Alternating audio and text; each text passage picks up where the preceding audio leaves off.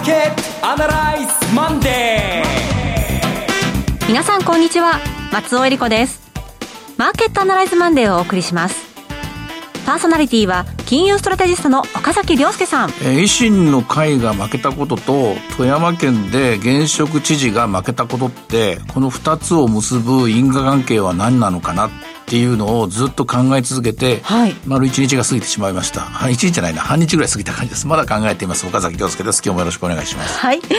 そして株式アナリストの鈴木和之さんはお電話でのご出演です。鈴木さん。おはようございます。鈴木和之です。今日もよろしくお願いいたします。この番組はテレビ放送局の BS1212 で毎週土曜昼の1時から放送中のマーケットアナライズプラスのラジオ版です海外マーケット東京株式市場の最新情報具体的な投資戦略など耳寄り情報満載でお届けしてまいります。その岡崎さんの思考回路はどんなふうに結論付きましたか、はい、それぞれの理由はなんとなくわかるんですよ、えー、大阪に関して言うとこんなコロナの中で選挙するなんてそもそも選挙することが間違ってるだろうという意見の人がすごく多かったです。で大阪の人間損か得かっていうのを考えるのは人一倍そのメカニズム早いんですけどご出身者としては。でとにかく選挙する大阪都構想我が言ってるのは今それよりも大事なことがあるどあるだろう、はい、自分たちにとってこれは損だ。っていう結論。これがいろいろまあみんな決められない決められないって言いましたけども決めたのは最初からそう決めてたように思います。ただ一方で富山県っていうのはあのどう見ても誰に聞いても典型的な保守王国なんですよ。現職都知事が負けてる。で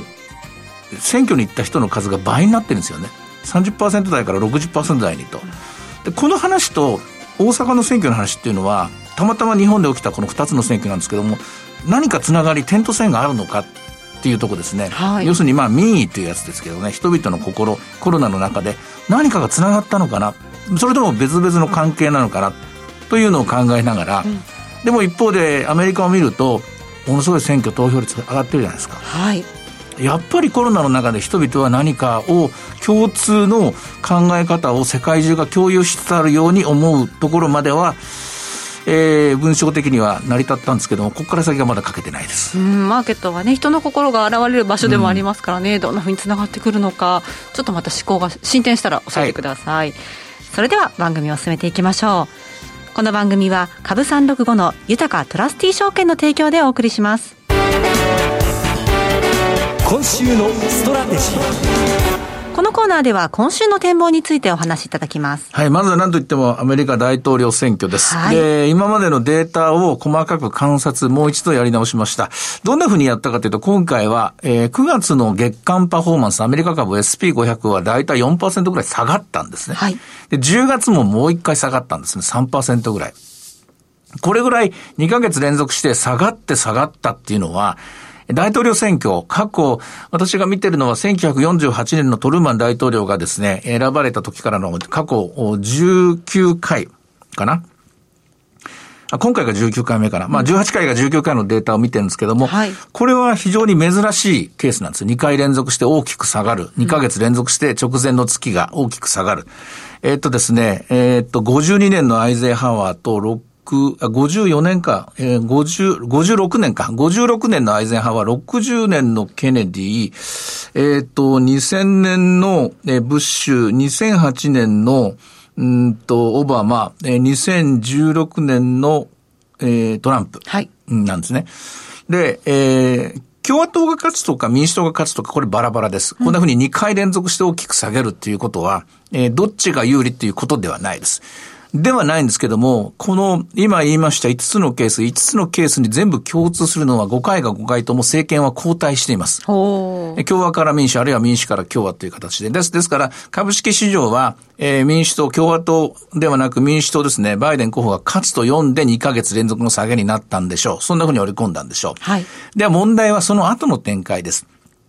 過去、その5回2ヶ月連続して下げた後、3回は急速に戻して元の8月末の水準まで戻しています。はい。でも、2回は戻せないままダメになってます。戻せないままダメになっている2回っていうのは、2008年の金融危機の時、まあこれは金融危機、はい、リーマンショックの後遺症が大きくて、そんな簡単には戻れなかったという外部要因でしょうね。そしてもう一つが2000年のケース。2000年のケースというのは有名なブッシュ大統領とアルゴアの戦い。はい、結局もつれにもつれて、12月の中旬ぐらいまででしたかね。結局決まらなかったというケースです。つまり、過去の5回の事例が表している今回のこの選挙、並びに選挙のその後の展開に関して言うと、うん、選挙に関しては株式市場はバイデンが勝つと思っているんでしょう。共和党は、共和党は負けると織り込んだのでしょう。で、その後の展開については、おそらく、もつれなければ、元の水準結構戻るということになりますよ。8月末の水準ですからね。そこまで戻る可能性が大いにある。場合によってはそれ以上の展開になるケース、12月末ぐらいまでかかりますけどね。はい、そんなふうに思います。まあ、ですから、え今週はこの、なんといっても明日に迫りました、え株式市場のえー、アメリカの株式市場どう反応するか、これ見てからというのが、本腰入れての戦いになるんですが、がしかし、その前に日本株に関して言うと、えー、先週のマーケットアナライズプラスでも言いましたけども、あるいは先週のこの番組でも言いましたけども、日本経済はゆっくりですが回復途上にあります。はい、そしてアメリカと違って、まあ、あの株式市場非常に安定しつつあります。アメリカよりも安定してます。政治にしても、政治よりもアメリカよりも安定している。いろんな意味でですね、えー、比較的ですね、えー、このうまく対応できて、そして一歩アメリカよりもこれ珍しいことなんですけども、一歩前進している姿が株式市場には見えます。うん、えー、割高でもありません。そういう意味で今日の朝の午前中の動きが象徴していますが、私は日本株はそんなに下がらないだろうな。むしろじっくりじっくりじっくり上がっていく展開にも、歯車は噛み合っているところだと思います。心配することはないんじゃないでしょうか。え今日の寄り付き水準ですね。まあ、もっと言うと先週の金曜日の終値水準のところ、2万3000円前後のところですけどね、ここは、え押し目買いのポイントとして、え人々、市場は意識できたと思います、うん。で、どこまで戻るのかというと、まずは戻り高値更新、これを狙って、まあ今週、うまくアメリカ大統領選挙を乗り切れれば、えー、プラスの方に。もちろん個々の業績の展開はですね、いいもの悪いものがあって、いいものにいい結果が出て売られて、悪い結果が出て売られてっていうのがありますけど、これは典型的なリカバリーしていくときの動きですから、はい、えー、みんな良くなっていくわけですからね。国全体として戻っていく展開ですから、そういう意味では、えー、売られたものが、えー、大底つけた、えー、まあ、要するにどん底を見たみたいなですね、あの、形になるでしょうし、先に走ってた連中はですね、ちょっと待てと、そんな一人で行くなよ、みたいな形でしょうし、最終的には全体がですね、底上げしていくリズムに入っていると思います。うん、とはいえ、今日全場見てみますと、326円高ということで、はいこれはずいぶんこう勢いがあるなという感じを受けたんですけど。そうですね。まあ、あの、金曜日の5番の終わり方っていうのがかなりポジション調整ですね。海外勢が、これまた、あの、一花あるかもしれないということで、土日の間にですね、まあ実際アメリカなんか10万人ぐらい感あの感染者数増えてますから、そういったことを懸念する、あるいはロックダウンがもっと広がるかもしれない、そういったことを懸念しての売りだったと思うんですけども、まあそれはポジション調整が、で一旦出て、で、大したことないな、日本はそこまでの影響を受けないなということで、プラスに転じて、なおかつ、11月にもう入ってしまいました。はい、11月月初のまあ買いですね。あの、これは年金とかのですね、ニューマネーが入ってくるというところ。こういったところを意識して、えー、少し買い物を入れたらですね、思いのほか上がったというのが今日朝の展開じゃないかと思います。ただ、この上というのは、23,500円の水準というのは随分と売り買いが交錯してますから、一気にこれを超えていくためには、やっぱり大統領選挙が無難に、まあ、あの、ごたごたしないですっきり終わること、これが不可欠だと思います。うん、日本は明日文化の日でお休みなんですよね。その辺とかって関わってますか？えっと、そうですね。今日しかないので、とりあえず明日の分まで、あの、ニューマネーは今日の間に出しておくというのがあると思いますけども、常識的に考えれば、4日の水曜日、大統領選挙を見ながらですね、えー、コツコツ、特に5番から、あの、買わなきゃいけない人はそこにもう一回お金を入れてくると思いますね。はい。一方、鈴木さん、今週、まあ先週に引き続いてですけれども、決算の方もずいぶん出てきますね。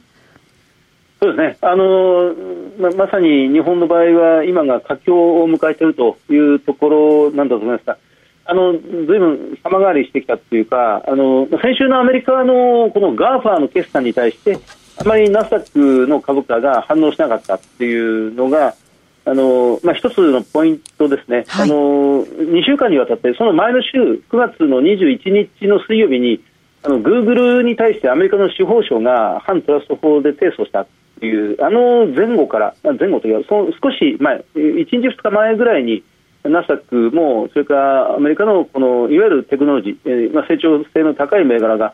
大体天井を打ってしまって、うん、でそれに合わせてその21日を前後して日本のマザーズ市場も崩れ始めたというのがありましてやっぱりあの相当バリエーション高く買い進んできたそのハイパーグロース株がかなりあのまだ行くんでしょうけどね長い目で見れば。でもやっぱり目先一回天井形成し始めてきてるなというのが先週から今週今日にかけての動きのように感じますね。で逆に下の方にあった、まあ、それこそそのコニカミノルタとかですね。キャノンとかあの日産自動車とか、まあ、そういうところが悪い決算を出してももうこれ以上売られないというか、まあ、そこから悪い決算に対して株価が、まあ、プラス方向で動き出すというのが現象面としては起こり始めているので、で今は上に行ってた銘柄と下に行っていた銘柄が少し立場が逆転するようなタイミングに入ってきてるのかなというところも一部には見えますね私はあの鈴木さんが言及した GAFAM については相当ネガティブな考え方を持っていて、というかアメリカの大型株に対して非常にネガティブな考え方を持っていて、えー、アメリカ一強で動いたんですよ。この10年、20年っていうのは。うん、で、今、アメリカという国をコントロールするパワーが、ないんですよ。アメリカをコントロールするのも、まあ、政治の力の方ももう空中分解してますからね。かつてアメリカというのは金利によってコントロールできたんです。アメリカという猛獣を飼いならすために、世界の投資家はアメリカの借金を肩代わりしたんですよ。日本はアメリカの債券を買う。ヨーロッパもアメリカの債券を買う。で、いざとなったらこれを売るぞとアメリカがバカなことをする。レーガン大統領の時代です。で、金利をいつでも上げることができるんだ、世界の投資家は。で、このアメリカの債券を持ってることでアメリカをコントロールできたんですね。世界の投資家が。世界のアメリカ以外の国々が。しかし、金利がこれだけ下がってしまいますと、アメリカという猛獣をアメリカ以外の国はもう誰もコントロールできないんですよ。飼いならせなくなっちゃったんですよ。で、アメリカという国をコントロールする方は、方法はアメリカの国民が選挙でコントロール、自立するかなんですけど、これもはやできないですね。分断してますから。残された方法は、アメリカ以外の国々がアメリカの株を叩き売ることなんですよ。いざとなれば、お前たちの国の株価をもうボロボロにしてやるぞと。これはやろうと思えばできることです。ノルウェーの年金、それから、えー、それこそ世界のソブリン、ソブリンファンド、日本もそうです。アメリカ株をボロボロに売れば、アメリカはさすがにもう参りましたっていうわけなんです。アメリカは株式市場あっての国ですからね。 GAFAM についてはその象徴だと思います。結局、いつでも GAFAM は売るんだ。もう先がないんだぞと。ね、そんなことやってたらみんなアメリカを見捨てるぞという意思表示が私は始まってるように思いますね。はあ、そうですか。ちょっと深いところまで、はい、意思があるんですよね。えー、それからまあ大統領選挙に戻って話をしますと、まあ、トランプさんになるのか、バイデンさんになるのか、はい、しばらく長期化するのかという3つ考えられると思うんですけど、うんええ、岡崎さんは今のところ。一応、株式市場のメッセージを素直に汲み取れば、はい、今のところトランプさんはないと、うん、バイデンさんになるだろうと読んでると思います。ただ、長期化するかどうかは、とにかく敗者が敗北宣言しなければ、これは済みませんので、これは残念ながら、11月の日本時間の4日以降にならざるを得ない。えつまり、りここまで下がって、その後元のところ、8月末の水準に戻れるかどうかは、負けた方が負けを認めるかどうか、ここにかかってると思います。そういう意味ではしばらくアメリカ株は買えないし、買うのはリスクがあります。はい、で、そうではなくって、ここから半年先、1年先どうなっていくのかはっきり見えるのは、ヨーロッパでもなく、やっぱり日本ですよね。ああ、そうですか。こういう結論から日本株っていうのは全体的に今、小さくまとまって、そしてゆっくりと確実に戻っていく過程に言うと思います。まあ、今こそ日本株というような。と思いますね。はい。そういった中、鈴木さん、今日本株の銘柄をこう選ぶ中で、どういったポイントを気をつけてればいいでしょうか？いや、難しいんですが、あの、あの売上の伸びとか利益の伸びではもうかなり買い進んだ銘柄が多くなっているような感じがするんですよね。はい、でですから、まあ、今むしろそのマーケットの反応の方があのある程度正しいのかなと。その、まあ、3日目3日目戦法っていうんですかね。あの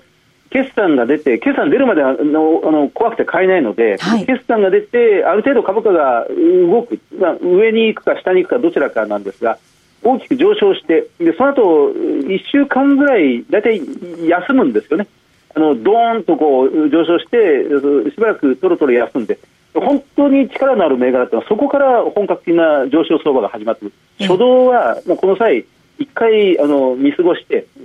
あの見送ってで第2波、第3波の上昇を捉えていくというのが大事ですから1日、まあ、ここから先、1日のうちに100社、200社、まあ、先週金曜日は400社を超える企業出てきましたけど、400社出てきた中から、まあ、今日月曜日の動きで、少なくとも3つか4つぐらいの銘柄に目星をつけて、はい、えー、この後、まあ3日間とか1週間追いかけていくのがいいんじゃないでしょうかね。まあ、そうこうするうちに今日もまた新しいのが出てきますし、明日もまた出てきます。ので、そこからまた2つ、3つずつ、あのまあ、業績の良さそうな銘柄を選んでいくと、業績悪くても株価はプラス方向に反応したとか、そういう銘柄を選んでいくと、マーケットの自分以外の大多数の人の意見を聞くっていうのが、今は結構、あの卑怯なようで得策のような感じがします。うん、だからあんまり株価というものに一喜中止ない方がいいんじゃないですかね、今は。私はそうではなくて、オリジナルの伝統的な日本の産業、自動車、それから化学品、それから、一般機械類、この3つは完全に底を打ったと思います。うん、電気関連について言うと、これは浮き沈みが激しいので、まあ、鈴木さんのおっしゃる通り株価の動きを見ながらですね、あるいは業績の一個一個を見ながら、それこそ3ヶ月単位で変えていかなきゃいけないと思うんですけども、今私が言いました3つの中核をなす産業に関して言うと、半年1年先を見て、もう、えー、前に進み始めてるんじゃないかなと思いますね。そういった中で、あの、ヨーロッパへの輸出を抱えている企業っていうのは、今このコロナウイルスの感染者拡大、はい、ちょっと厳しそうですよね。うん、しかし、まあ、前回の本、あの、まあ、反省とか教訓とかもあって、結局、結局夜の街とか、みんなが密集するとか、こう、ワイワイ騒ぐとか、まあ、日本の3密という言葉もようやく向こうにも伝わりつつあるんでしょうけども、なんだかんだロックダウンとかシャットダウンとかいろいろやりますけど、結局マスクをすればいいわけですよ。結局人々が行動して。で、結局、まあ、あの、エンターテインメント系のところはしばらくダメでしょうが、まあ、日本でもそれはダメはダメなんですけども、物は動くと思いますよ。自動車は買い替えが必要になってくるとか、なぜかというと、お給料もちゃんともらってるわけだし、仕事はあるわけですから。で、建設途中の、都庁の、途上、途上のですね、ビルとかもやっぱり作んなきゃいけないし。うん仕掛かり品はいっぱいあると。設備投資は簡単には進まないでしょう。しかし、えー、修復投資はやっぱり必要であるでしょうし、えー、えー、ヨーロッパはヨーロッパで、あの、観光客が来れないとか、えー、イギリスのように完全に失敗した、あ、もう一個言うと、あの、おそらくトランプの次に失敗するのは私はジョンソンだと思いますね。今回のブレグジットは、まあ今日時間がないので言いませんけど、これは、ダメでしょう、これで。イギリスもやっぱり見捨てるべき国になっていくんじゃないかなと思いますけども、まあ、とにかく戻して、イギリスの向けの輸出なんてのはビビたるもんですから、このことは気にしなくていい。とりあえず日本はというと、まず1に中国、2に、えー、アメリカに対して輸出が伸びていますから、国としてはちゃんと回っていくと思います。はい。ちょっとイギリスについてはまた次回以降お話を伺いたいと思いますが、では、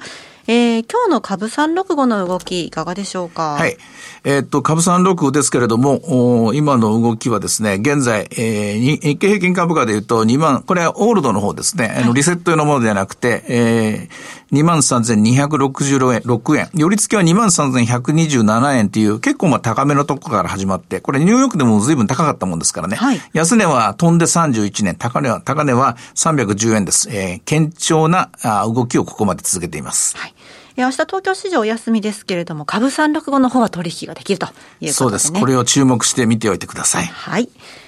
さて、いろいろ展望していただきました。今週末土曜日には午後1時から放送します。マーケットアナライズプラスもぜひご覧ください。また、Facebook でも随時分析レポートします。以上、今週のストラテジーでした。て今週も参りましょう。鈴木さんの注目企業です。鈴木さんお願いします。はい、あの、まあ、今日は、えっ、ー、と、国用です。はい、えー、銘柄コード7984の国用。